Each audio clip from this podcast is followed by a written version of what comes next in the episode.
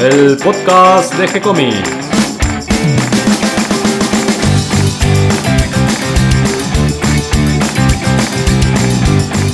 Muy bienvenidos a un nuevo episodio de G-Comics, el podcast donde hablamos de todas las técnicas necesarias para realizar un cómic, como dibujar un manga y todo el conocimiento requerido para dibujar esa historieta que tenemos dando vuelta en la cabeza.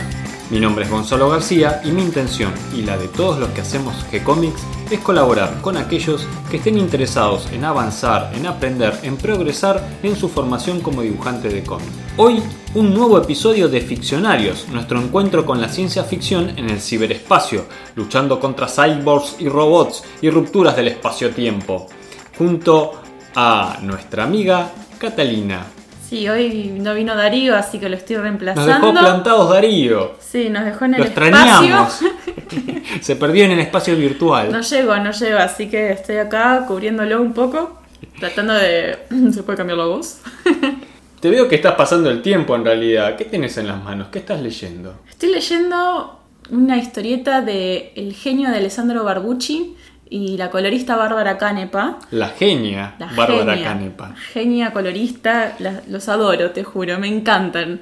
Eh, estoy leyendo este cómic que se llama Skydoll. Ah, justo para el tema de hoy, ciencia ficción. Ah, tenés razón, bueno, un poco de fantasía, contar. un poco de ciencia ficción mezclado, ¿no? En esta historia. Sí, y mm, es la primer historieta que hacen orientada a adultos. Ellos ya habían trabajado juntos en la historieta Witch, que bien vos la conocés, y eh, Monster Claro, Allergy. porque contemos. Un día voy por el kiosco, Cata era chiquitita, tenía unos 10 años, y veo una tapa de una revista nueva que no había hasta ese momento, un estilo manga, me llamó la atención, una figura así en primer plano, con fondo blanco, muy lindo el dibujo, muy lindo el color, y leo ahí Witch. Digo, se la voy a comprar a Cata y a Male, a ver qué les parece. Y ahí entramos en el mundo de, de Barbucci y de Bárbara Canepa a través de Witch, una historieta que publicaba Disney. Sí, Porque ellos estudiaron en la escuela de Disney, pero en la escuela de Disney de Italia.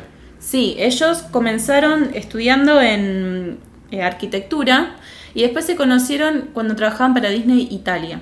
Eh, Alessandro comenzó a los 18, Canepa no sé a qué edad comenzó, pero deben haber entrado más o menos en la misma época. Y enseguida se conocieron y empezaron a trabajar en este primer proyecto juntos, las Witch. Se formó una pareja artística. Exactamente. Bueno, eh, Alessandro también trabajó en animación de videojuegos y mucho diseño de personajes. Bueno, la cuestión es que se conocen y idean este proyecto de Witch.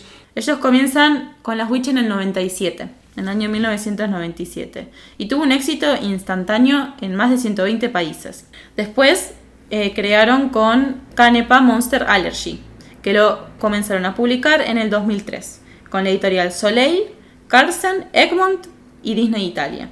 Además, realizaron eh, los dibujos animados y lo publicaron con Disney Channel para Europa y con la Warner en Estados Unidos. Contemos un poquito cómo trabajan ellos, porque por ahí idean la, la historia juntos, después Barbucci hace los dibujos, lápiz, tinta, Ella trabaja como dibujante también en un montón de los trabajos, como hace los lápices.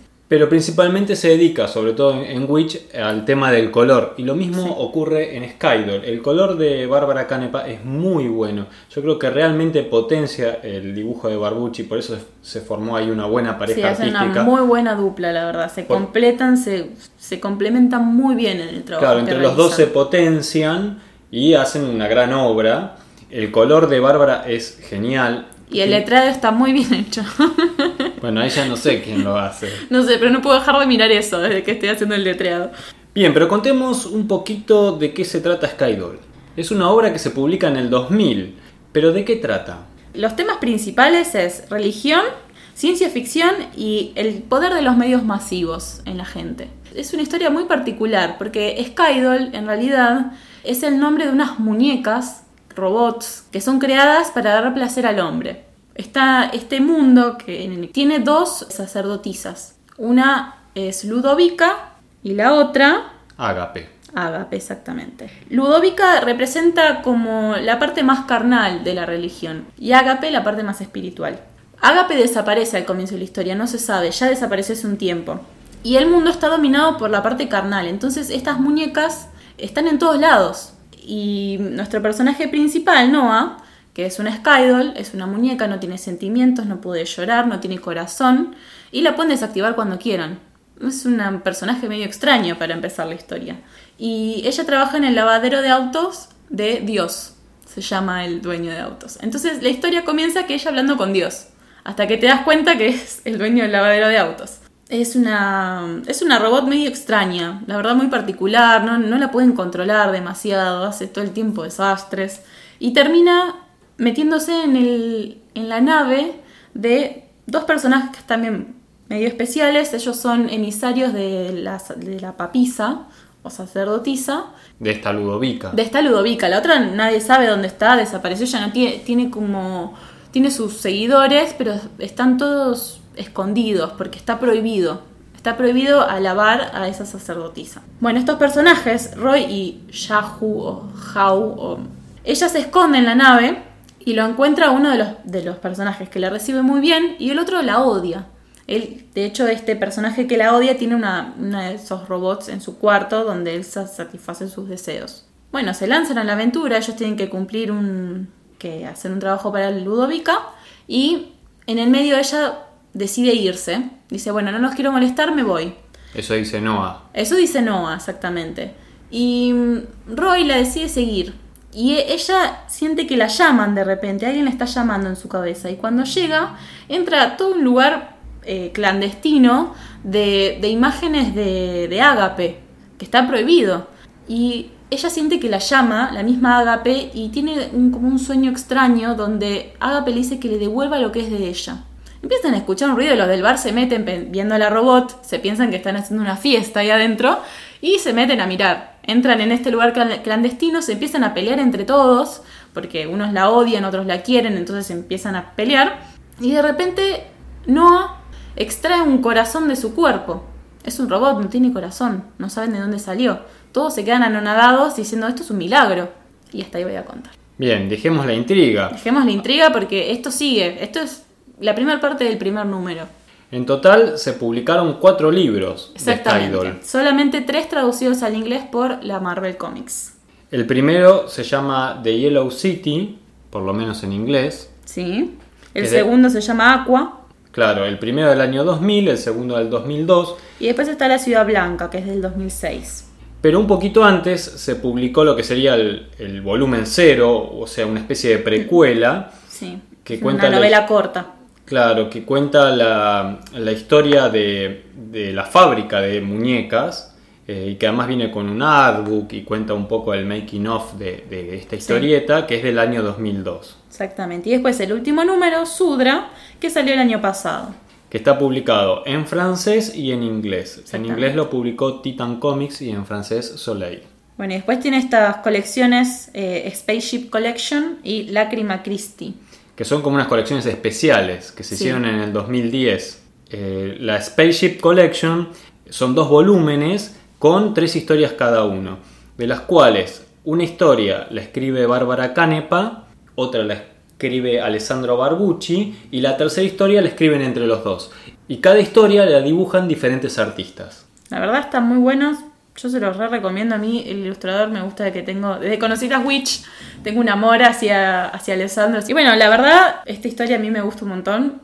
No la terminé de leer, tengo ganas de saber cómo termina, no conseguí el 4, todavía yo leí los primeros tres tomos.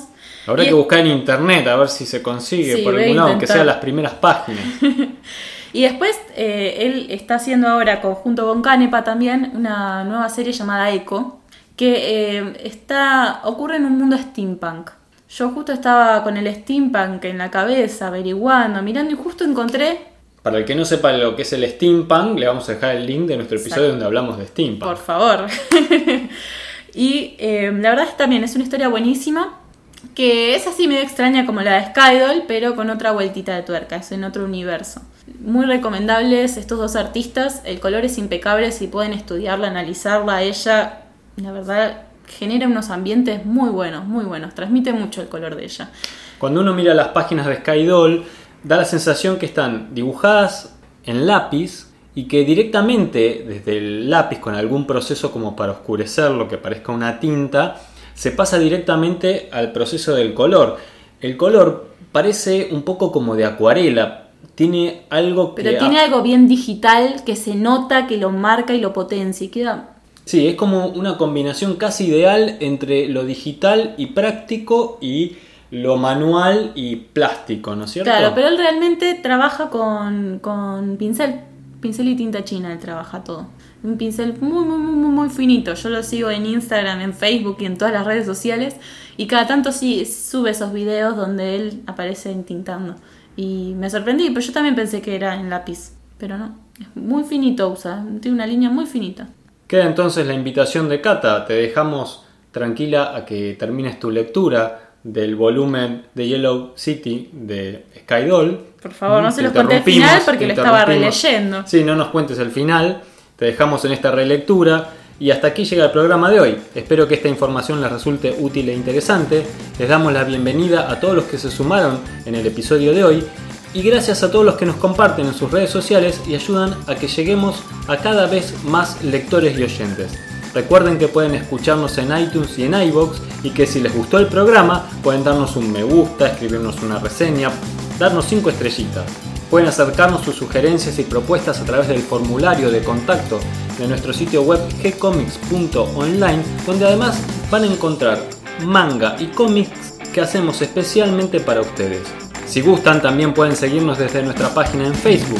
Les responderemos siempre con alegría y continuaremos publicando nuevos episodios. Gracias y hasta la próxima. Gracias, Cata. Gracias a vos.